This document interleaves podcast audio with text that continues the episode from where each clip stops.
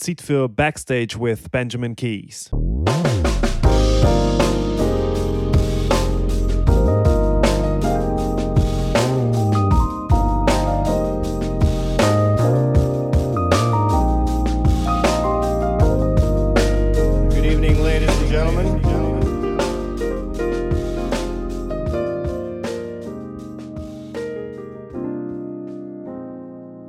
Super, habt ihr wieder Zeit gefunden zum Einschalten. Ihr werdet es nicht bereuen. Mein heutiger Gast ist nämlich Céline Spüler. Sie ist Schweizer Tänzerin, hat lange in London gelebt und ist jetzt in L.A. Sie ist lustigerweise Teil von so einem Vierergrüppli von Profitänzern, die alle in der Schweiz aufgewachsen sind und auch zusammen früher trainiert haben und sich sehr gut kennen. Da haben wir einerseits den Rodney. Er ist mittlerweile in L.A., hat schon für Leute tanzt wie Kendrick Lamar, oder die Ariana Grande. Dann haben wir den Eve, er ist in London, hat schon mit der Kylie Minogue getanzt und ganz vielen anderen. Dann haben wir die Richie, sie ist auch in L.A., hat das Jahr am Super Bowl tanzt. Und dann eben, last but not least, Celine. Sie hat zum Beispiel tanzt mit der Camila Cabello an den Grammy Awards in L.A. oder auch mit der Black Eyed Peas am Champions League Final vor dem Match. Und dann hat sie auch in verschiedenen Videos tanzt, zum Beispiel für so Bands wie Coldplay. Wie immer kann ich euch unbedingt empfehlen, die Sachen, die wir darüber reden, nachher schauen. Und zwar, wie immer, verlinke ich alles in den Show Notes unter benjaminkeysmusic.com slash podcast. So, ich habe mit ihr geredet am 28. Juli 2020 und jetzt wünsche ich euch noch ganz viel Spaß. Also, super. Hey, sag mal schnell, wo bist du genau jetzt? Also, bei einer Kollegin daheim, weil der Hund muss schieten. Genau, ich bin äh, Hundesitter für diese Woche. Ähm, ich bin in LA, in North Hollywood im Moment. Wohnen tue ich aber in Venice, also nicht so weit. In North Hollywood habe ich äh, zweieinhalb Jahre gewohnt. Wo genau? Bist äh, zufälligerweise an der Hasby Street? Nein, fast. Fast, Fast, wirklich? ja. Nicht weit, nicht Okay. weit. Wie lange bist du jetzt schon dort? Ich bin jetzt äh, seit eineinhalb Jahren da. Ja, bei uns ist eben noch lustig, dass wir wie den umgekehrten Weg ja gemacht haben. Du bist zuerst in London gesehen für mehrere Jahre und dann nach LA gezogen. Bei mir ist es genau umgekehrt und ich bin jetzt auch seit ein bisschen mehr als einem Jahr in London. Genau. Also wir haben uns wie so gekreuzt, fast gleichzeitig. Haben wie einfach so die Schweizer Balance in LA, London haben wir gleich behalten. genau, Haben wir geswitcht. genau. Dann erzähl mal, wo hat es bei dir angefangen? Also du kommst von Zürich Umgebung, oder? genau. Ich komme aus Niederweningen, einem kleinen Dörfli Niederweningen im Kanton Zürich. Ähm, bin dort aufgewachsen, im Haus auf die Welt gekommen, wo ich jetzt noch mein Elternhaus ist, wo ich jetzt noch wohne, wenn ich daheim bin. Es ist ja bei vielen Tänzern so, also ich höre das immer wieder, dass sie wahnsinnig früh anfangen. Und dass man der Zug wie schon ein bisschen abgefahren ist, wenn man dann mit äh, 9 anfängt. Dann bist du schon viel zu alt oder irgendwie so. Ist das bei dir auch etwas so gewesen? Ja, bei mir ist dem Fall der Zug auch ein bisschen abgefahren, ja. Ähm, ich, äh, ja, das, das ist definitiv so. Vor allem im klassischen Ballett ähm, ist so drei, vier, wo die ultra prima Ballerinas ihren, ihren Weg einschlagen und anfangen.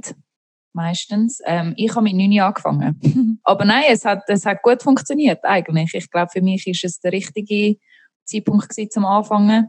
Ich habe auch wirklich nie im Sinn gehabt, zu tanzen, schon gar nicht irgendwie Ballett. Also es wäre mir nicht in den Sinn gekommen, zum finden, oh Mami, ich will das Tüti und ins Ballett. Ich bin mehr so ein bisschen auch an der Fasnacht und weiß Gott was nicht. Wenn meine Freundinnen Feen und Prinzessinnen und weiß Gott was nicht sind, bin ich Cowboy oder Pirat. Also ich bin nicht so in dieser Tüti-Welt unterwegs gewesen. Aber wie ist es denn dazu gekommen? Meine Cousine war Ballettlehrerin zu dem Zeitpunkt und hat irgendwie gefunden, du, ich sehe da ein bisschen Spannung in deinen Füßen und in deinen Beinen, komm doch ein kleines Ballett.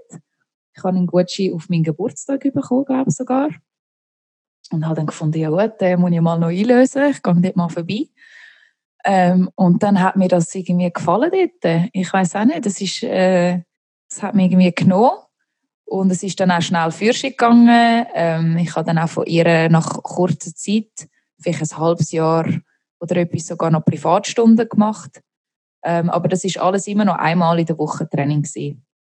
Habe dann aber schon wirklich ein halbes Jahr rein meine erste RAD-Prüfung gehabt, meine erste Ballettprüfung. Grad, Grad 4 bin ich eingestiegen.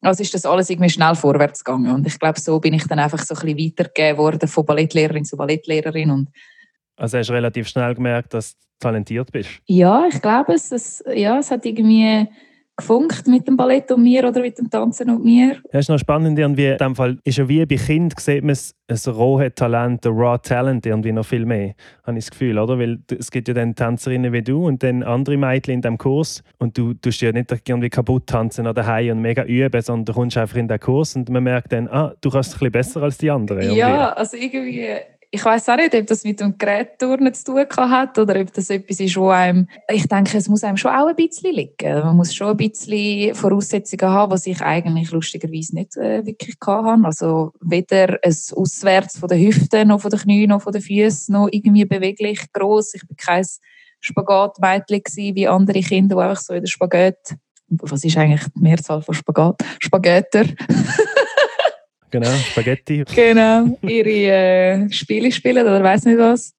Ähm, also die Voraussetzungen grundsätzlich für das klassische Ballett sind eigentlich nicht da gewesen. Aber es ist viel Wille da gewesen, sehr schnell.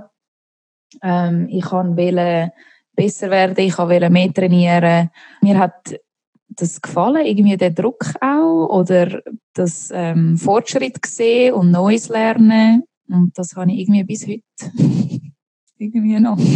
Ja, ich finde es interessant, wenn du sagst, dass es eigentlich recht zufällig war, dass du jetzt den Gutschein fürs Ballett bekommen hast und dass es nicht so die große Wunsch war, zum Ballerina werden. Das heißt, hast du dann schon mal überlegt, wie es alles gekommen wäre, wenn du jetzt nie den Gutschein bekommen hättest? Ich überlege mir das eben ab und zu, ob nur schon durch ganz kleine Veränderungen irgendwie von Erlebnis oder vom Umfeld dann später im Leben vieles ganz anders gekommen wäre. Oder umgekehrt, ob alles dann recht ähnlich gekommen wäre und die kleinen Sachen machen es nicht aus? Das ist eine gute Frage. Ich glaube, wenn, dann wäre die Hip-Hop, äh, das Hip-Hop wäre sicher einmal irgendwann gekommen, habe ich das Gefühl. Weil ich habe schon immer, vor allem mit, mit der Schwester, die Heime in der Stube, jeden Sonntagmorgen Elvis Presley, Backstreet Boys, Britney Spears, Michael Jackson, alles die Geschichten, haben wir da unsere Shows gemacht. Also haben die Musikvideos nachgetanzt? Ja, oder unsere eigenen gemacht. okay. Definitiv unsere eigenen. Wir haben halt immer Musik die Heime gehabt. Mein Papi macht Musik, ist Musiker und haben halt immer seine, seine Klavier- und Keyboard-Geschichten gehört. Immer zur Musik aufgewachsen. Dann unsere CDs und Alben gehabt und immer irgendwie die Heime uns bewegt und tanzt und draussen und gemacht und das. Ich denke, wenn, dann wäre es Hip-Hop gewesen, wo irgendwann ähm, so zum Zug gekommen wäre. Ja. ja, das leuchtet recht ein. Dass du denkst, das wäre sowieso passiert. An dem war kein Weg dran vorbeigegangen. Und dann ist das Ballett noch so ein bisschen zufällig gewesen, aber natürlich rückblickend ist es super gesehen, dass du die Ausbildung gemacht hast. Oder? Ja, absolut. Weil es für den Hip-Hop mega viel gebracht hat später. Absolut. Also ich würde es nicht wollen, ich würde es nicht wollen ändern. Die ganze klassische Ausbildung, die ich hatte, ähm, auch mit dem Modern, mit dem Flamenco, mit dem Charakter, alles, was wir dort äh, gemacht und tun haben in der Ausbildung, 50 Stunden in der Woche, ähm, ist definitiv etwas, was mir jetzt äh, extrem hilft in gewissen Styles im, im Hip-Hop jetzt, äh, definitiv, ja. Das heisst, ab irgendwann hast du dann Hip-Hop und Ballettunterricht gehabt? Genau, ähm, das ist, jetzt bin ich dort gewesen, glaube ich, 15, 16. Bin dort aber auch noch in der Ausbildung gewesen. Also habe wirklich immer noch jeden Tag vom Morgen bis zum Abend äh, Ballett trainiert und habe dann nach dem Abend Ballett noch Hip-Hop gemacht. Ja, halt immer noch in Niederwenigen gewohnt. Also es ist etwa zwei Jahre von sehr wenig Schlaf und sehr viel Trainieren gewesen. Es ist wirklich nur noch gewesen, morgen früh auf, ins Ballett, äh, nochmal ins Ballett, ins Flamenco oder Modern oder was es dann noch gegeben hat und dann am Abend einmal nochmal ins Ballett und dann noch ins Hip-Hop und am Sonntag noch ins Hip-Hop ja, es war äh, eine intensive Zeit. Gewesen. Ja, es hat sich ja dann relativ schnell auch ausgezahlt. Du hast ja dann mit einigen bekannten Schweizer schon Auftritt gehabt und zum Beispiel der Blick, der DJ Bobo, DJ Antoine, bist beim Benissimo gesehen, oder? Legendäre Sendung, die, die habe ich völlig vergessen und jetzt, als ich es bei dir wieder gesehen habe, habe ich gedacht, ah ja, Benissimo. Friends, ja genau. Art on Ice in der Schweiz hast du auch schon getanzt. Was ist so der erste grosse Gig von denen, wo du gedacht hast, oh wow, also vielleicht tanzen kann man das ja auch beruflich machen. Oder so quasi, jetzt habe ich es geschafft, Moment. Also das ist natürlich dann mal definitiv äh, DJ Bobo und Benissimo und die Geschichte gewesen. So das erste Mal Schweizer Fernsehen habe ich gedacht, wow, das sind so die Shows, wo wir haben damals auch, um Gottes Willen, auch Benissimo geschaut, die Heime. Ja, sicher. Benissimo und Wetten das. Genau, ui, Wetten das, um Himmels Willen. Ja, genau. ja, die Shows haben wir halt auch geschaut daheim. Man hat davon natürlich gewusst und lustigerweise, obwohl ich die Shows geschaut habe, eben so, so fest, wie ich anscheinend keine Ahnung hatte von, von Tänzerin als Beruf oder so, habe ich das auch nicht geschaut und gedacht, wow, die Tänzer am Anfang, ich will das auch und so. Aber die sind mir natürlich schon aufgefallen. Ähm, ich habe die natürlich gesehen, in super schönen Glitzerkostümchen und weiß was nicht. Ja, als ich dann das erste Mal mit diesen Friends und äh, auftreten und DJ Bobo und weiß Gott was nicht, ist das natürlich schon so gewesen, so, wow, das ist, das ist aber noch lässig, das ist aber noch cool. ich bin, glaube eher auch ein bisschen jemand, wo mir wird es dann auch schnell langweilig und ich will einfach immer noch ein bisschen mehr. Und dann ist so gedacht, ja, das ist jetzt unlässig, das ist super gewesen. und jetzt, äh, wie geht es weiter? Was kann man da noch so ja, auf zum nächsten. Ja, was kann man auch noch so machen im Leben, habe ich mir überlegt. Ja, das ist eben das Problem in der Schweiz, oder? Dass man, dass man in der Schweiz so relativ schnell so ein bisschen eine Decke erreicht. Und wenn zum Beispiel mit dem DJ Bobo tanzt dann bist du also quasi im Schweizer Pop-Bereich schon im Himmel angekommen. Ja, Dann genau. bist du wahrscheinlich aus auch so Gründen dann irgendwann weg und zwar nach London. Ja, Tritschi ist dann, ähm, also wir beide haben wollen So You Think You Can Dance Audition gehen in London. Okay, das ist eine Fernsehsendung. Genau, eine Fernsehsendung, ähm, Tanzsendung.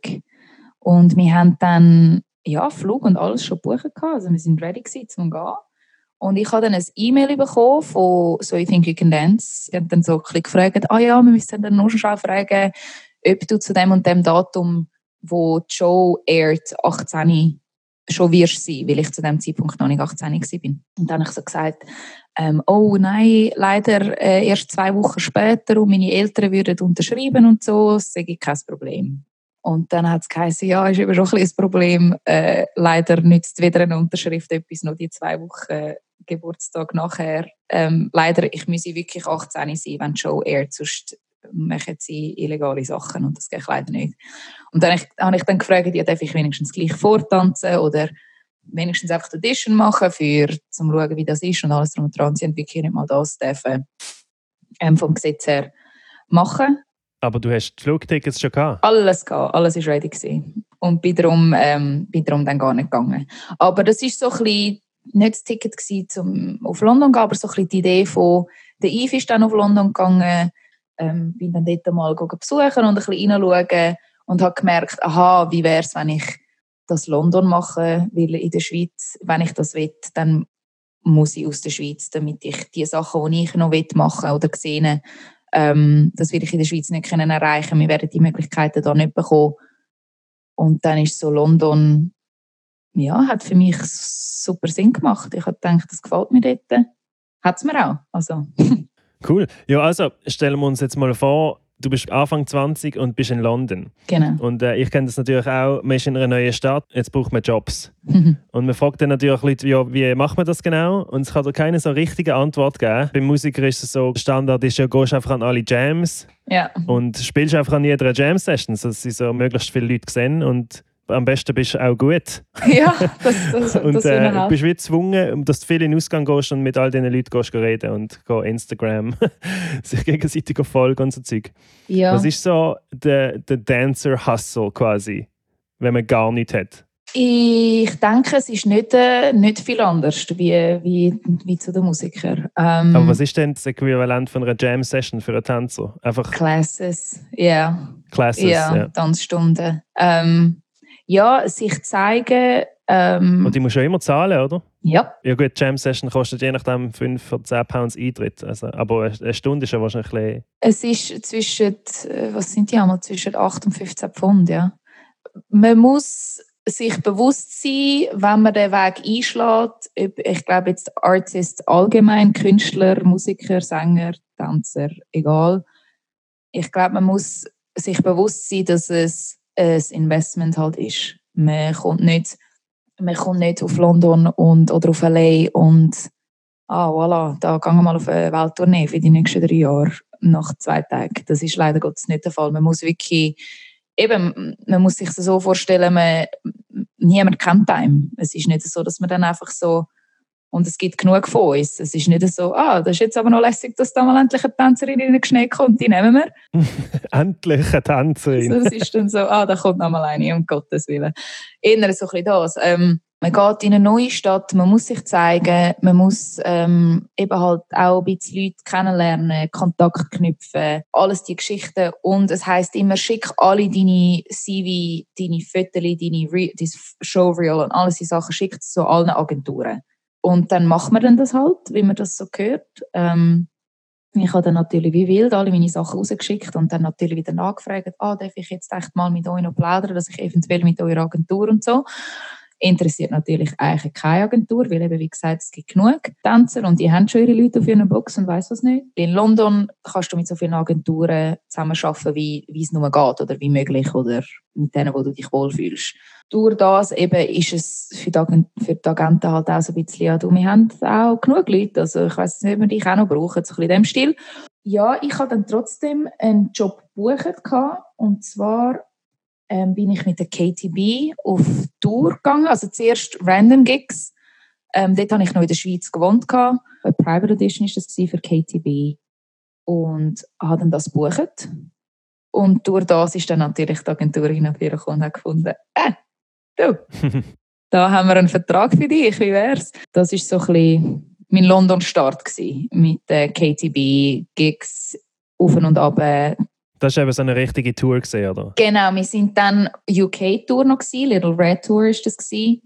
Vier Mädels, also ich, drei andere Tänzerinnen, das war auch mit der Ritchie sogar. Gewesen. Sind wir dort auf UK-Tour und so hat das äh, wirklich angefangen. Ich habe dort eben immer noch nicht offiziell in London gewohnt. Wir hatten auch einen Tag von drei Festivals an einem Tag mit der Katie. Das war schon mal noch ein Erlebnis. Oh, wow. Wir haben ähm, müssen mit dem Helikopter von Festival zu Festival, weil wir es sonst zeitlich nicht geschafft hätten.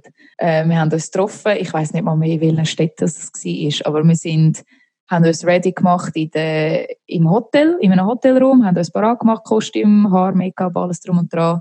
Die erste Festivalbühne, dann sind wir direkt in, in Helikopter, zweite Festivalbühne, direkt in Helikopter, dritte Festivalbühne. aber alles in England? Alles in England.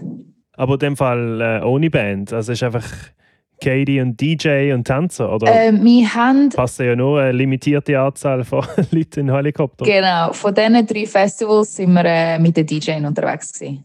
Und sonst auf der Tour haben wir unsere Jungs gehabt. Ja, denn als Tänzer macht man ja mega oft so die Award-Shows. Wenn ein Act auf eine Tour geht, dann haben sie ja nicht unbedingt das Budget, um jetzt immer Tänzer dabei zu haben.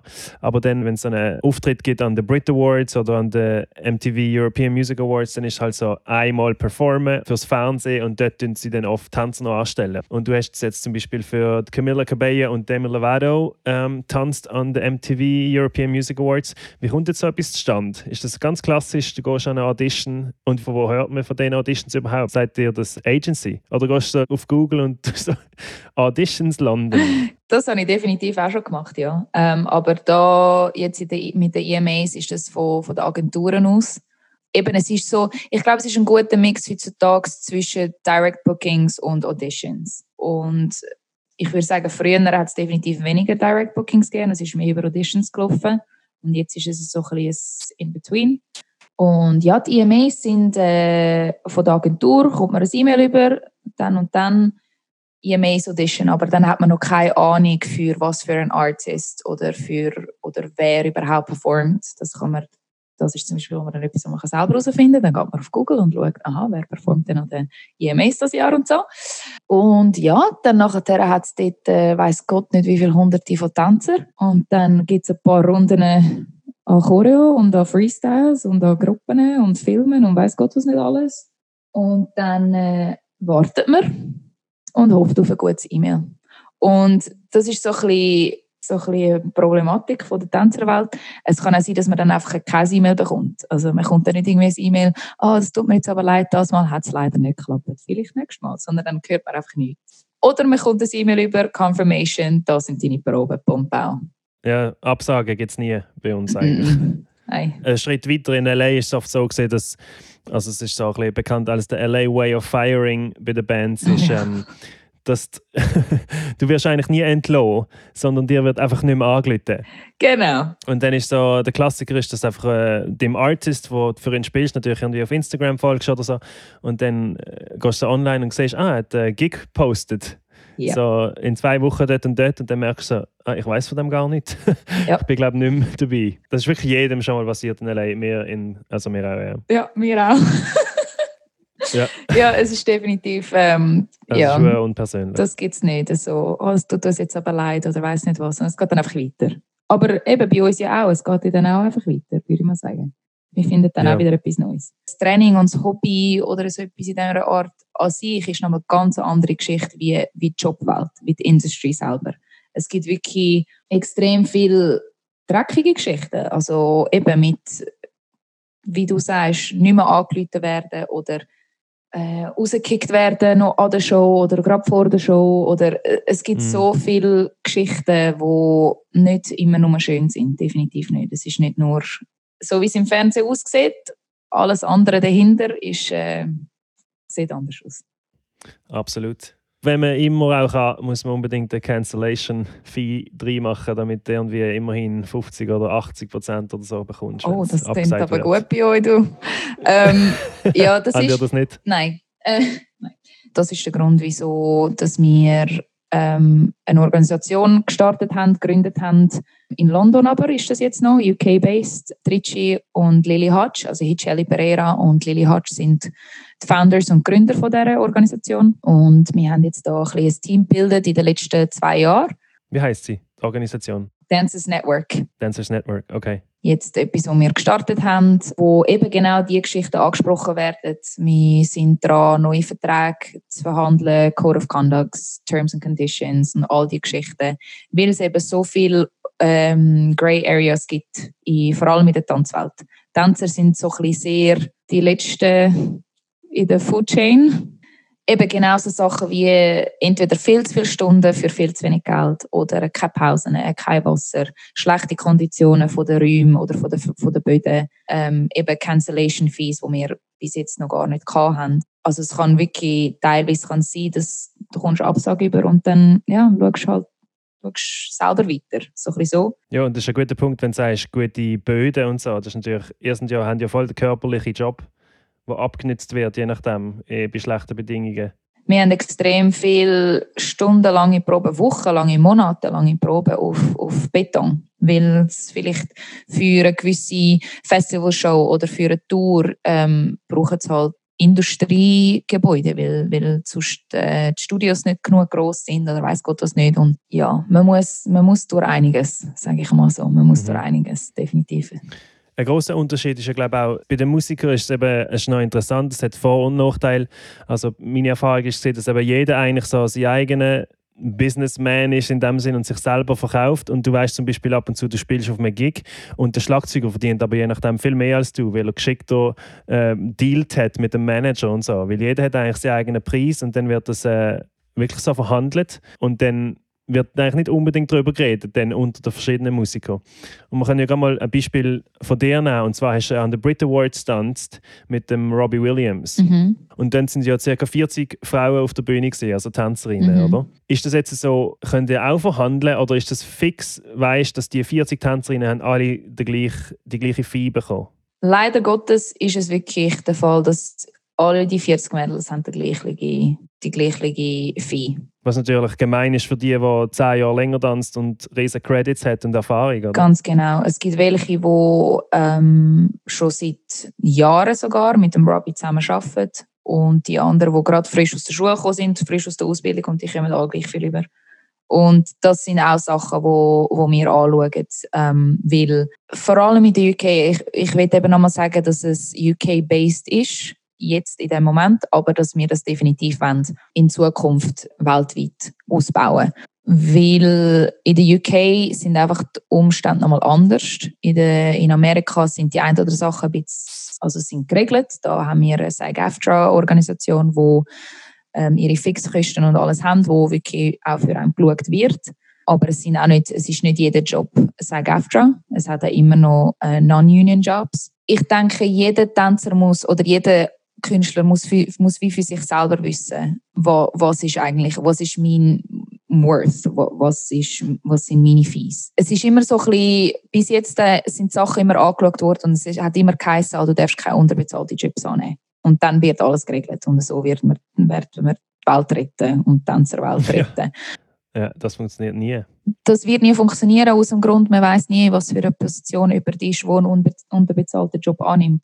Entweder hat die Familie oder sie selber genug Geld, dass es ihnen eh scheißegal ist, oder sie brauchen es so um zu verrecken dringend, weil sonst können sie irgendwelche Doktorrechnungen von der Großmutter nicht zahlen oder weiß Gott was nicht. Man weiß nicht, in was für eine Position das jemand eventuell ist. Und darum, zum einfach zu sagen, ah, man darf einfach keine unterbezahlten Jobs annehmen, so ist äh, das Problem leider noch nicht gelöst. Und darum und vor allem einem jungen Tänzer, Tänzerin kann man das sowieso nicht sagen. Genau. Sogar bei diesen Brit Awards, ich glaube, es war sogar in diesem Jahr, gewesen, ähm, Katy Perry, wo, wo, ich weiß gar nicht, ob ich das erzählen soll, aber ist ja gleich. Das ist ja Schweizerdeutsch, versteht eh niemand. ähm, wo wirklich irgendwie 70 College ähm, Kids hat, die gratis unter einem Haus gestanden sind. Also die sind dann auch nicht gesehen worden und nicht wirklich groß, aber das sind so die Sachen, die wir anschauen, dass wirklich auch eben so Gratis-Jobs, das ist sowieso nie der Fall. Es, ist, es wird halt immer gesagt, ja, es ist für Erfahrung und es ist äh, gut und schön für deine Experience und weiß Gott was nicht. Natürlich, man kann etwas lernen auf dem Job, aber trotzdem ähm, darf man nicht vergessen, dass es ein Job ist und dass nicht jeder, es geht niemand gratis gucken, WCs putzen, es geht niemand gratis gucken, ähm, Essen servieren. Und ja. Weil es halt Tanzen ist, wird es schnell angeschaut als, ah, es ist ja mega lässig, dass du das darfst machen und auf dieser Bühne darfst stehen mit dem und dem Artist, darum machst du es gerade für gratis sowieso. Trades haben sich in den letzten 20 Jahren noch nicht haben sich nicht verändert, sind nur schlechter geworden. Und das ist aus einem Grund. Und dort muss man anfangen und nicht einfach nur können sagen, nimm einfach keinen unterbezahlten Job an. So ist das Problem nicht gelöst, weil das hat man jetzt probiert in den letzten 20 Jahren und es sieht aus, als hätte das bis jetzt noch nicht gross geändert. Ja, ja. Okay, ja, dann erzähl doch mal jetzt ein bisschen mehr vom kreativen Aspekt her. Du hast zum Beispiel im Musikvideo Orphans von Coldplay tanzt. Mhm zum Beispiel auch im Ellie Goulding Video Something in the Way You Move mhm. steht bei dir auf dem Lebenslauf. Aber ich habe das Video geschaut und es sind ja gar keine Tänzer drin. Bist du ihr Body Double oder? Nein, lustigerweise ähm, haben sie das Video dann gecuttet. Ah, okay. das, das könnte ich eigentlich mal rausnehmen. Weil ich hatte tatsächlich gedacht, weil du auch blond bist, gibt es eigentlich Aufnahmen, wo sie recht tanzt, aber man sieht nicht alles. Da habe ich gedacht, du machst äh, Body Doubles. Nein, äh, eine Kollegin von mir macht aber ihr Body Double. Aber Ah, lustig. Lustigerweise, ähm, ja, die Situationen gibt es dann natürlich auch. Du shootest ein Video einen ganzen Tag, du hast Proben, weiß Gott nicht wie viel, und bist in deinem Kostüm und in allem drum und dran. Du filmst alles, einen super guten Tag gehabt, prima, das Video kommt dann und dann raus, cool. Und dann heisst es, ja, sie haben es gecuttet, sie machen das anders. ja. Ja, ja das gibt es auch. Dann ist man halt natürlich dafür bezahlt, aber nachher hast du nichts zum Vorweisen. Genau. Du hast ja auch viel äh, so Werbungen gemacht. Also du hast in Werbungen getanzt für EasyJet, L'Oreal, Adidas, Red Bull, Honda, Samsung und so Brands. Ist das auch wie bei den Schauspielern? Ist ja manchmal absurd, wie ein Schauspieler je nachdem für eine Werbung also absurd viel Geld bekommt und dann für eine Nebenrolle in einem Oscar-winning äh, Movie mega wenig. Wie ist das für Tänzer in Werbung? Ah, es ist wirklich es ist ein trauriges Thema. Es kommt sehr darauf an, ähm, was es für eine Werbung ist und wo das sie ausgestrahlt wird, wie lange das sie ausgestrahlt wird, ob es nur ein Print ist, ob es fürs Fernsehen ist, ob es online ist. Es gibt hunderttausend und Trillionen verschiedene Verträge, die dann zusammengepastelt werden und aus irgendeinem Grund bei den Tänzern sehr oft so zusammengepastelt werden, dass es nicht so viel dabei rauskommt. Ähm, hm ich habe definitiv schon Castings und Auditions für die 20, 30.000 ähm, Pounds oder Dollar Buyouts. Ich habe das leider bis jetzt noch nicht, äh, leider noch nicht auf meinem CV so eine. Das, das ist zum Beispiel noch ein Wunsch von mir. das, ich tue das jetzt mal schnell ins, ins Universum ja. wünschen. Ähm, ah, das sind dann aber Buyouts, dann hast du keine Tantieme. Genau. Ähm, jetzt in meinem Fall sind es mehr Prints oder ähm, Online-Commercials oder Online-Adverts. Und das Ding ist, das ist etwas, wo wir ähm, auch sehr fest probieren, daran arbeiten mit Dances Network, um diese Verträge zu ändern ähm, oder zu negotieren, weil Online-Commercials heutzutage so viel mehr Gewicht haben wie Fernseh-Commercials. Aber anhand der Verträge, wie sie jetzt noch geschrieben sind, ist es komplett umgekehrt. Und das macht eigentlich zu dieser Zeit nicht mehr viel Sinn. Dann, ich habe noch eine nerdige Frage. Die Zuhörer wissen wahrscheinlich langsam, jedes Mal, wenn ich eine Michael Jackson-Frage stellen kann, dann frage ich die. und zwar hast du, glaube ich, in dieser Fernsehsendung Dance, Dance, Dance tanzt und dann Genau. haben wir einmal eine Scream-Choreo gemacht. Ja, Stimmt das? Genau. Also zum Song Scream von Michael und Janet Jackson. ganz genau. Dance Dance Dance ist ähm, eine Show, die in Amsterdam angefangen hat. Und dort äh, werden Krass, es gibt so viele, sorry, dass ich unterbreche, aber es gibt so viele Sendungen, die von, Amst- also Mhm. von Holland kommen, von Endemol, die dann kopiert werden. The Voice, Dance Dance Dance und all die Mm, genau. Die- ja. grossen Shows, sagen wir mal so. Ja, der hat, Mhm. der hat definitiv ähm, seinen Weg gefunden. ein Ja, paar Rappen gemacht haben. Ja, es ist eine Show, wo iconic Music Videos nachgestellt werden in dem Sinn. Und es ist äh, auf einer grossen LED-Bühne, also der ganze Boden, alle Wände sind alles LED und anhand von dem projizieren, was im Musikvideo jeweils stattgefunden hat. Das ist wirklich das ist eine intensive Zeit gewesen. Das sind jeweils drei Monate an ähm, Showzeit, die wir dort hatten. Ich habe die zweite Season Amsterdam gemacht und die erste Season von der UK. Die Bühne ist aber so schaurig teuer, dass es Produktion günstiger kommt für die UK-Season zum Beispiel die ganze Crew und alle Arti also alle ähm, Celebrities und alle Tänzer und Choreografen auf Amsterdam einzufliegen und sie dort haben für, was sind wir dort für eineinhalb Monate oder zwei, als die Bühne auf London zu bringen. Also sind wir beide mal, ähm, haben wir in Amsterdam gefilmt, obwohl die eine Season UK-Season war. Es ist extrem schön halt für uns, um können alle die Choreos lernen, teilweise zum Beispiel Scream, ähm, ist, die Choreografin von Scream war Tina Landon gewesen, und Tina Landon war in der Jury für die drei Monate. Also ist es noch wow. interessant, um ihre Choreo von der Galen Hooks zu lernen. Galen Hooks ist ähm, Choreografin für, hat auch für Jenna choreografiert oder für Neo, für und es ist noch interessant, um Tina Landon in der Jury zu haben, ähm, Galen, wo auch mit dem Michael und mit der Janet tanzt hat, es uns zu teachen und wir dann mit denen zu performen. Ich habe mal ich habe eine kleine Story zu der Janet Jackson. Und zwar gibt es da einen recht bekannten Jam in London, der ist jeden Montag im Chiros. Dort gehe ich ab und zu. Und dann am einen oben, normal, hat mir einfach ein Kollege hat mir geschrieben, hey, kommst du heute auch ins Chiros? Und ich bin irgendwie recht müde gewesen und habe gesagt, ja, nein, heute nicht. Und dann am nächsten Morgen wache ich auf und sehe schon Instagram-Stories vom Jam. Und dann sehe ich so, Janet Jackson ist da gewesen. Oh, Sie hat zwar nicht gesungen, aber sie ist dort äh, im Publikum gewesen, am Hängen. Ja. Und zwar Fies. die Chance gesehen, um ein bisschen vor der Janet Jackson ein bisschen abjammen. Ja, Aber ja, das habe ich verpasst. hey, ja, die Momente sind einmal fies. Kommen wir eh eigentlich äh, langsam zu LA. Die, die jetzt gedacht haben, hey, du hast ja schon viel erlebt und äh, mit mega grossen Namen geschafft. Also wir haben da noch einige Highlights, die wir noch gar nicht erwähnt haben. Eins von der grossen Sachen ist natürlich gesehen, du hast mit Black Eyed Peas tanzt und zwar am Champions League Final Mhm. von Real Madrid gegen Juventus, wo Real 4-1 gewonnen hat damals mit dem Cristiano Ronaldo, der crazy gegangen ist an dem oben. Bist du Fußballfan? Ist das speziell für dich? Ähm, ja, ich bin einmal Fußballfan. Ich bin ein, ein großer GC-Fan. Ups. Nein, das Fußball, es hat mich eine Zeit lang genommen, wahrscheinlich mehr auch wegen der grossen Schwester, nehme ich mal an. Zu dem Zeitpunkt würde ich jetzt nicht sagen, bin ich Fußballfan oder irgendetwas, aber natürlich ist es eindrücklich um im Stadion zu sein, ähm, mit weiß Gott nicht wie vielen Leuten. Das ist einfach vor dem Match gesehen, oder? So eine Genau. Eröffnungs-Performance. Die Eröffnungsperformance haben wir gemacht. Ja, es ist halt äh, nochmal ein neues Erlebnis in einem Stadion, wo vor allem mit dem Sound, mit der Musik nochmal ganz eine andere Geschichte ist, wie wenn man äh, das ganze Soundsystem auf einem gerichtet hat und alles dann im Stadion da, also da ist man wirklich verloren, wenn man die In-Ears verliert, was mir dann auch natürlich passiert ist. Ähm, Während dem Gig? zum Glück in der Hauptprobe.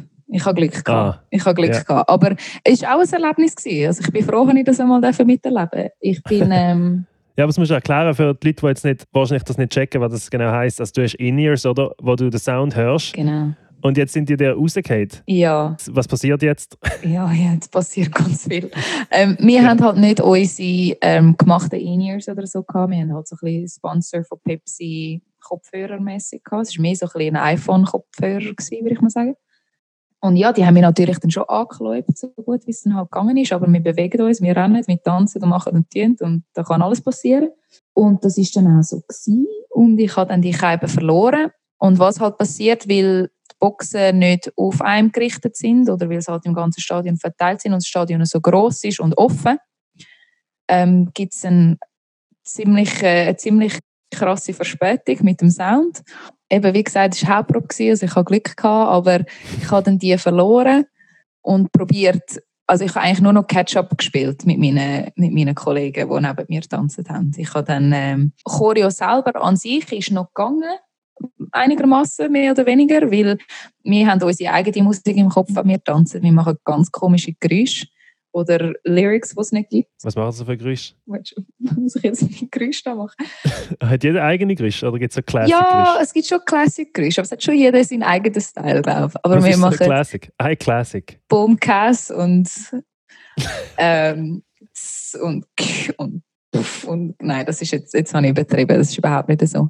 Also alles im Kopf, oder? Alles im Kopf. Oh ja, oder einmal tut man auch ein bisschen mit Beatboxen. Also ja. Man könnte zwar, ja, Ja, stimmt, hört ja Je niemand. nachdem, je nachdem muss man auch ein bisschen mitschnaufen.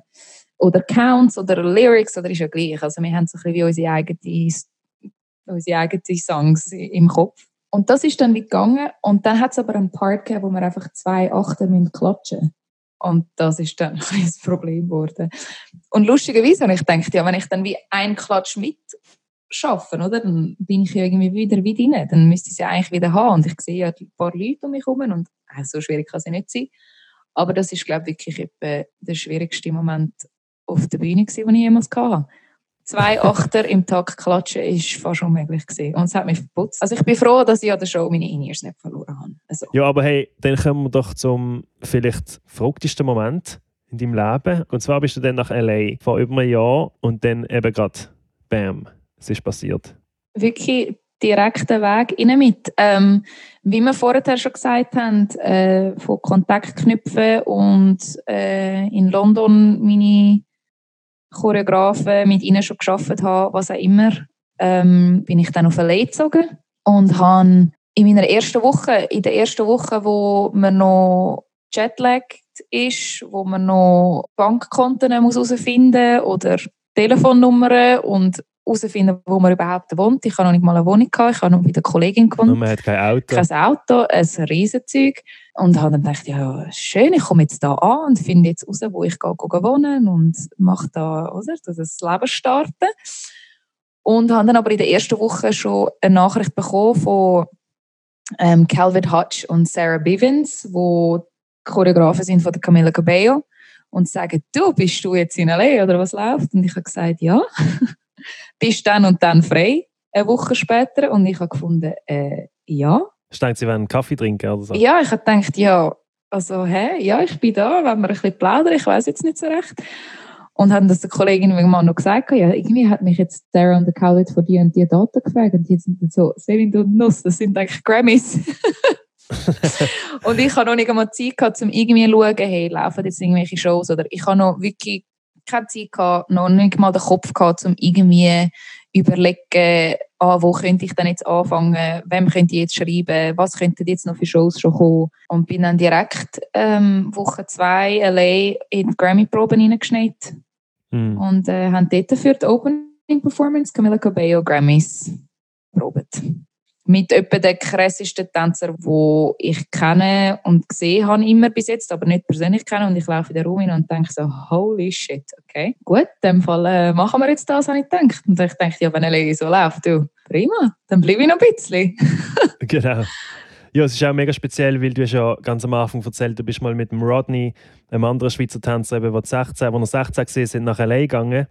Und der hat auch bei dieser Performance tanzt. Der ist schon länger jetzt in L.A. und das muss natürlich auch äh, speziell gewesen sein. Ja, eben, ich hatte natürlich zu dem Zeitpunkt noch kein Auto und gar nicht gehabt. Also sind ähm, der Ronnie und ich jeweils zusammen in die Probe geflitzt. Und äh, ich weiss, es hat dann einen Moment gegeben, der Probe, wo ich bin einfach schaurig müde geworden. Am mitten am Tag. Und ich habe gedacht, hey, sorry, das gibt es doch jetzt nicht. Jetzt kannst du dich nicht einfach da so im Eck äh, fast einpfusen. Das geht jetzt wie nicht. Und dann hat das am Rodney mal noch so beichtet, so, hey, shit, ich bin einfach hure müde. Ich weiss nicht, was läuft. Und dann so gefunden, ja, du Lustige, bist wahrscheinlich noch völlig jetlagged. Also es ist voll easy. Du bist gerade angekommen, es macht voll Sinn. Jetzt, äh, nimmst einen Kaffee und hebst den Latz. Weil das ist natürlich dann auch so eine, man darf dann natürlich gar nicht reklamieren, wenn man in der zweiten Woche in der Grammy-Probe steht. Ja, ja, weißt du. Ja, das werde ich natürlich äh, verlinken in den Show Notes. Müsst ihr euch unbedingt anschauen. Das ist eben die Eröffnung von den Grammys letztes Jahr. Mhm. Camila Cabello, die eben ihren Überhit Havana performt und sind auch ganz viele Special Guests noch dabei. Also der Young Thug ist sowieso auf dem Track und dann der Ricky Martin, Jay Baldwin und Arturo Sandoval, der, Mhm. die Jazz-Legende, spielt Trompete. Also es ist ein riesen Fest und mega viel Tänzer, krasses Bühnenbild. Äh, der Adam Blackstone, natürlich äh, einer der bekanntesten Musical Directors auf der Welt. Ja, müsst ihr euch unbedingt anschauen, Jetzt habe ich gerade ein bisschen ein Hühnerhütchen bekommen, du, wo du das alles erzählst. wenn man das so aufzählt. Ja, nein, es ist wirklich, es ist eben, Grammys allgemein ist definitiv eine von der, von der grössten Awardshows für uns Tänzer sowieso auch. Ja, einfach so auf dieser Bühne zu stehen zum ersten Mal und in der, in, in der Tech-Probe. Ja, es sind dann halt, es ist alles schon gestuhlt und es hat dann jeweils irgendwelche Fotos von wer wo sitzt und so einfach mal dort stehen einen Moment nehmen und finden, oh shit, also es wird mir ja wirklich jeder wo man sich noch vorstellen kann, sitzt in diesem Raum oder ist gerade hinter der Bühne oder kommt nachher auf die Bühne oder was auch immer. Legen sie so ausgedruckte Fotos auf, Genau. auf äh, die Sitz. Genau, es ist halt alles, ja, die haben ihre Sitzordnung. Und zumal dort so ein bisschen und finden, ah, da kann ich dann nachher der Lady Gaga noch Hoi sagen und dann dort dahinter, da tue ich dann noch Post Malone noch schnell winken oder so. Also sind sie wirklich, alle sind sie dort. Und ähm, ich habe dann Grammys auch noch geschaut. gehabt. Wie habt ihr die geschaut? Weil ihr habt ja, eben, ihr habt die Show eröffnet. Ist im Staples Center gesehen, oder? Genau. Es gibt ja eh, also wie so die Vor- Pre-Grammy-Show, die nicht im Fernsehen kommt, wo so ein bisschen die unwichtigeren, ja, für Grammys vergeben werden. Und dann gibt es den Televised Part, so die wichtigen äh, zwei, drei Stunden. Und eben das haben wir eröffnet. Und jetzt, wo das durch war, ist, sind wir ja Backstage. Sind wir dann irgendwann zurück und haben einen Sitz gehabt, um es schauen? Oder haben einfach auf, auf Bildschirm Backstage überhaupt noch geschaut? Genau. Ähm, nein, leider gibt es für uns kein Stühle im Raum. Ähm, wir haben Backstage unsere Monitore, wo wir schauen können und dort sein. Äh, wir haben dann, eben, wir sind halt der Eröffnung gewesen, also wir sind dann relativ früh schon fertig an dem Tag. Ähm, haben dann ein kurzes Gaudi in dieser Garderobe und dann, ja, dann verreisen wir eigentlich schon wieder. Die Grammy ist noch hoch im Laufen. Äh, wir laufen raus, die Alpschnassbahnen, Artists vorbei. Die einen kommen erst. Und ähm, ja, dann sind wir eigentlich schon auf der Heimweg und haben uns dann noch, ein paar von uns haben uns noch in einer Bar getroffen. Okay, okay. Ja, also. So ist es dann verlaufen. Man schaut es dann ein anderes Mal, irgendwie so ein bisschen so. Das ist vielleicht ja so das, Fernseh-Highlight gesehen natürlich. Und ein Tour-Highlight ist wahrscheinlich, du bist mit dem Tiger, mit dem Rapper, nicht eine mega ausdehnte, aber trotzdem eine Welttournee quasi Mhm. gegangen, oder? Sind recht hin und her geflogen. Ja, wir sind recht hin und her geflogen, richtig. Auch dort, lustigerweise, haben wir unsere Flug, unsere Commercial-Flüge gebucht. gehabt. Er hat dann aber irgendwie so gefunden, ja, also er checkt jetzt nicht so recht, wieso dass wir auf dem Commercial-Flug sind. Wir sollen doch mit ihm in seinen Private-Chat reinhüpfen. Und Mhm. dann so ist es gerade schaurig gebig. Man hat einfach gerade viel mehr Zeit, für, um noch ein bisschen am Strand zu sitzen, bevor man an die Shows geht, wenn man mit einem Privatflieger eingeflogen Ja. wird. Es gibt da keine Warteten, es gibt da keine... Ich habe einmal meinen Pass gezeigt auf all diesen Flügen, glaube. Das war eine Private Audition. gewesen. Eben, man sagt ja noch oft, ja, ich hätte jetzt wirklich nicht gedacht, dass ich diesen Job bekomme und so. Das sagt man irgendwie jedes Mal. Aber bei dem Mal habe ich wirklich das nicht erwartet. gehabt. Ich habe nicht gefunden, dass ich mein beste, meine beste Performance angelegt habe an dieser Audition. Die Choreografin selber hat kein Sagen gehabt und ähm, das ist Kat Rendick. Mit ihr, sie hat mir extrem geholfen, zum auf auch zu kommen. Sie hat meine Deal-Memos ähm, teilweise gemacht und unterschrieben, dass ich überhaupt kann, kann können da hinkommen. Also habe ich natürlich gehofft, dass sie, weiß ich nicht, an der Audition vielleicht ein bisschen ein Sagen hat und sie hat wirklich klar von Anfang an gesagt, sie soll schauen. Ich will einfach, dass ihr wisst, ich habe kein Sagen. Wir filmen, er schaut es an und er sucht aus. Er ist extrem picky mit, mit Looks, mit wer wie aussieht. Er will, dass alles zusammenpasst. Er hat seine Vorstellungen und das wär's. Und dann habe ich gedacht, ah, okay, ja gut, dann schauen wir jetzt halt mal. Ja, und es ist halt so ein bisschen, oder so ein bisschen typisch äh, Style von Rap, den er macht. So ein bisschen Stripclub-Rap fast schon. Oder Ratchet Choreographies, die du nicht machen Ultra sexy. Also oversexed. Absolut. Uhure. Aber die Leute, die mich kennen, die wissen, ich finde das schaurig glatt. Ich mache das gern. Ja, scheint hat es ihm dann auch gefallen. Und dann ja, haben wir die paar Proben gehabt und dann ist es losgegangen auf Europa und dann von dort haben wir einfach noch ein paar Gigs gemacht. Alle haben dann natürlich auch gefunden, ja, der macht dich sicher die ganze Zeit an und da, da, da, da, und so. Überhaupt nicht. Es könnte ihn wirklich nicht weniger interessieren. Aber er ist wirklich ein extrem ruhiger, extrem gütiger und das ganze Team ist einfach extrem cool gewesen. Wir haben unsere drei, zwei Meter Bodyguards, die uns schauen, so gut wie noch selten. Hat er so einen kleinen Charakter, den er an- und abschaltet? Ich weiß jetzt nicht, ob man das erzählen darf. Nein, ähm, er ist definitiv, also auch seine Songs, zum Beispiel, er, er kifft nicht einmal. Also es ist wirklich so, Das ist schon krass, eben, Ja. manchmal. Das weiß ich auch von anderen Artists. Das ist wirklich so ein Charakter, den die aufbauen. er hat de- definitiv sein Ding, wo, wo er, wir haben definitiv lustige Abende gehabt mit dem, mit dem ASAP Rocky nach, der, nach dem Festival in seinem Hotelzimmer. Es hat geheißen, ja, ich kann noch eine Afterparty, kommen nachher noch vorbei oder so. Und dann sind wir dann halt dort und dann hat es dann schon ein oder andere lustige Leute dort. Und es ist definitiv eine, eine Rapper- Welt, wo die drin sind. Also es ist schon, es ist schon auch so, wie man sich vorstellt. Die Afterpartys gibt es dann schon. Definitiv. Es ist definitiv doch auch, wie man sich vorstellt, aber man, man stellt sich immer so glamourös vor und ah, ist ja mega geil, Je- jeder City jeden Tag, äh, andere City jeden Tag und weiss nicht was, aber es macht auch müde. Und wenn er dann ein bisschen seine Ruhe auch haben auf dem Chat, dann, dann nimmt er sich die auch und die geben wir ihm auch. Also, Cool. Hast du mir mal eine witzige Story erzählt von deinem Jimmy Kimmel-Auftritt? Bezüglich, was er angehabt haben, oder? ja, das ist, äh, das ist eine glatte Show gewesen. Mit Fallout Boy. Genau, äh, und Wycliffe. Ja, wir, Ah, sind, äh, wir sind in der Probe angekommen. Es war Danny Vitali, die das choreografiert hat. Und sie ist ganz lustig. Sie tut einem gerne mal ein bisschen verarschen. Ähm, so in der Probe oder so. Dann gibt sie uns einmal irgendwelche blöde Moves und tut so, als wäre es Chore nachher verputzt. Also, es ist überhaupt nicht Chore, sie tut das einfach verarschen. Es ist so ein bisschen die. Ja. Und dann nachher kommen wir in die Probe und sie hat dann eben uns so ein bisschen das Konzept von der Show erzählt und hat so gesagt, hey, eben, also es ist ja so, wir hätten etwas mega Cooles angehabt. Dann hat sie uns so ein bisschen ein Moodboard gezeigt von wirklich coolen Outfits. Ja, hat sie gesagt, ja, aber das ist das erste Konzept gewesen, sie haben das geändert und jetzt wäre das leider das. Und sie zeigt uns ein Fasnachtskostüm, Glasse, irgend so einen Heiri in so einem Glasse-Kostüm. Und wir haben so gedacht, ah, das ist jetzt aber ein guter Witz, du. Prima, okay, fangen wir an. Also so eine Garne, wo er nur noch den Kopf raus schaut. Ja, so ein bisschen Gourmet und ein Sandwich und ein Sunday und keine Ahnung was. Einfach so blöde Fasnachtskostüm, Ja. so amerikanische Halloween-Kostüm. Und wir haben so gefunden, ah, du bist ein Gatti, okay, ja komm, scheiße Mann, dann jetzt fangen wir an. Ist dann irgendwann die Stylistin reingekommen und rollt wirklich so Glasse-Kostüm rein. Und wir so, hey, nein, du hast uns nicht mal verarscht, sondern es ist wirklich so. Und sie sagt so, nein, ich kann wirklich nicht, es ist wirklich, ihr habt Glasse-Kostüm an. Und dann dachte ich, okay, gut, das ist ein Erlebnis. Ja, also ich habe glaube wirklich noch selten so viel, so fest müssen lachen. Weil in diesen Kostüm und die Choreo und einfach, es ist perfekt gewesen, es hat so gut zusammengepasst. Aber zum wirklich deine Kolleginnen anschauen in dem Kostüm und fast drinnen zu versinken und es ist wirklich herrlich gewesen.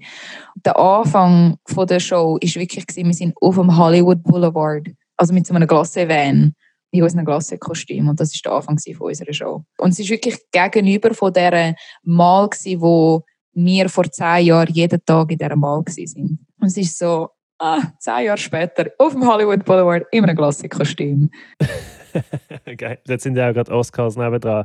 Dort gerade beim Dolby Theater. Genau, genau. Ja. Gibt es denn überhaupt noch Leute, die du mega gerne würdest mit ihnen zusammenarbeiten Für mich ist es wichtig, dass das Team auch stimmt. Ich bin nicht mega, weil es gibt einfach viele Situationen, wo, wo man sich irgendwie etwas ausmalt oder vorstellt oder erhofft und dann wird es so sein oder kommt es so raus und es ist komplett anders, wie man sich vorgestellt hat oder es ist, ich habe wirklich schon so viele Stories gehört von Freunden von mir, wo eben, wo Sachen hinten raus sind oder Touren abgesagt oder ich kenne Leute, die haben gekündigt ähm, in dem Sinn, weil es einfach nicht gegangen ist oder nicht mehr haben wollen. Ähm, eine gute Freundin von mir, wo mit der Beyoncé, das ist ihr Traumberuf gewesen und ist es auch bis heute noch. Es ist nicht irgendwie, dass es nicht ihre Erwartungen getroffen hätte oder so, aber es, ja, das Team ist einfach anders. Beyoncé ist einfach nochmal nicht sie selber, aber das Team an sich, es ist sehr viel Comp äh, Competition dahinter, weil wirklich wahrscheinlich jeder einzelne Tänzer auf dieser Welt will für Beyoncé tanzen. Ja. Sieht man immer wieder auf Instagram natürlich, wie das so eine Scheinwelt ist. Wie jeder Tänzer und Musiker auf Instagram hat er so die beste Zeit von seinem Leben auf Tournee. Und dann habe ich auch schon Leute gesehen, die dann zurück von der Tour kommen und ich habe gedacht, wow, krasse Fotos, mega, mega heftige Venues. Und dann äh, erzählt er so, hey, äh, es ist mega schlimm gewesen und so, das Team ist scheiße gewesen und äh, ich habe ich nur noch heim Ja, Instagram, es ist wirklich, man weiß, man weiß nie recht, was jetzt da richtig und falsch ist. Ja. Jetzt hast du mir gesagt, dass du mittlerweile eigentlich überhaupt nicht mehr starstruck bist oder dass du mit den Leuten, die du zusammen schaffst, das lässt sich eigentlich relativ kalt, ob die jetzt extrem berühmt sind oder nicht. Aber es hat doch den einen Moment gegeben bei der Helene Fischer Show, wo du tanzt hast. Sie hatte einen Gast gehabt. Da bist du dann doch ein bisschen nervös geworden. Ich bin dort äh, äh, bei beiden Helene Fischer Shows, wo ich, wo ich dabei war, bin, bin ich Teil vom Creative Team auch gewesen. Also habe ich dann halt einen Videocall und Meeting mit den Choreografen und mit, der Creative, mit dem Creative Team und haben durch das Treatment geschaut und das Moodboard und einfach so ein bisschen, welchen Song oder welche Performances haben wir und was sind Kostüm, was ist der Vibe, was, ist, was passiert in diesen Shows und was auch immer. Der eine Abteil war einfach ein Backstreet Boys Medley. Und ich habe gedacht, ja, cool, okay, dem Fall, also das hat mir schon, hat mir schon gelangt zu dem Zeitpunkt. Ich dachte, oh, voll geil. Backstreet Boys ja. Medley finde ich super. Das ist ja alle Choreos schon. Ja, ja, ein paar haben wir bei Dance Dance Dance gelernt. genau. Dann ist es gedacht, ja, das finde ich, das find ich jetzt schon schaurig gut, dass jetzt Helene das Backstreet Boys Medley macht, finde ich ganz gut. Perfekt, das gefällt mir. Und dann steht aber noch so Nick Carter und ich habe gedacht, oh, warte jetzt mal schnell. Und dann habe ich so gefragt, ich so, so wie meinen wir jetzt das genau mit dem Nick? Ja, eben, er ist einer von den Guest Performers. Ha, okay, cool. Mhm. Schon völlig nervös. Es ist noch weit von irgendwelchen Proben. Und dann, ähm, ja, bin ich in Deutschland, die Proben passieren und eben gewusst, heute kommt dann der Nick vorbei und ich schon so, uh, okay. Und dann, ähm, ja, kommt er rein, wir proben miteinander, äh, wir lernen die Originalchoreos, die er schon seit, keine Ahnung, 20, 25 Jahren macht und ein bisschen mit ihm tänzeln und pröbeln und ich, das ist für mich ein Moment gewesen. Wahrscheinlich gerührt sich jetzt jeder irgendwie einen Schaden nach so all diesen Geschichten und jetzt bin ich so, wow, Backstreet Boys, holy shit. ähm, aber ja. Nein, ist, ich finde es eben mega lustig, weil ich kann es irgendwie auch nachvollziehen. Man hat irgendwie eine andere Beziehung zu seinem Idol, wo man irgendwie neun Jahre alt war. Ja. Ich glaube es auch, ja. Für immer speziell irgendwie. Auch wenn man jetzt vielleicht merkt, man ist jetzt musikalisch vielleicht gar nicht so hochstehend aber also ich meine, ich höre sie bis heute noch, die Backstreet Boys. Ich finde sie immer noch super. ja, nein, das ist definitiv ein cooler Moment gewesen. Ja. Hey, ich glaube, wir kommen langsam zum Schluss. Du gibst ja auch ab und zu Workshops in Zürich. Mhm. Ist das etwas äh, Regelmäßiges? Nicht im Sinne von, ich habe fixe Daten, aber ich denke, jeweils, wenn ich in der Schweiz bin, dann schaue ich definitiv schauen, dass ich Workshops kann geben kann. Weil ich, ich weiß halt auch, wie es ist, die Heime sein und wollen von Leuten lernen, die, die im Ausland sind oder die auf der Bühne getanzt haben oder auf Tour sind oder was auch immer. Und es ist, ich bin definitiv jemand, der, der zurückgeben will. Es ist mir auch wichtig, dass ich das Wissen kann heimbringen kann. Wie bleibt man dann auf dem Laufenden? Kann man, wie sehen die Leute das am besten? Ist das Instagram oder hast du eine Webseite? Ich würde sagen, mein Instagram, ja. Das ist wahrscheinlich am einfachsten. Ich tue immer posten, wenn ich irgendwo teache. Ja. Ja, das verlinke ich natürlich in den Show Notes. Ja, ich glaube, wir haben es. Es hat mich mega gefreut. Hast du so viel Zeit genommen? Unbedingt sollen die Leute in deine Workshops kommen oder in Zürich. Gern. Weißt du schon, wenn du den nächsten machst? Ich weiß leider noch gar nicht. Ich habe vor, um im diesen Sommer mal heimzukommen. Das Problem ist aber, dass der Corona ähm, sagt, leider nein. Es ist wahrscheinlich, wird es wieder Weihnachten. Also wahrscheinlich wieder Ende Jahr, äh, Anfangsjahr hoffentlich. Ja, ich hoffe es, dass es dann wieder mal etwas gibt die Heime. Ja, voll. Ja, das hoffen wir doch alle. Also, gell, Messi viel, viel mal. Danke auch Bis zum nächsten Mal. Ja, unbedingt. Cool, bist du dabei gewesen. Danke dir vielmals. Messi, ciao, ciao. Ciao, ciao.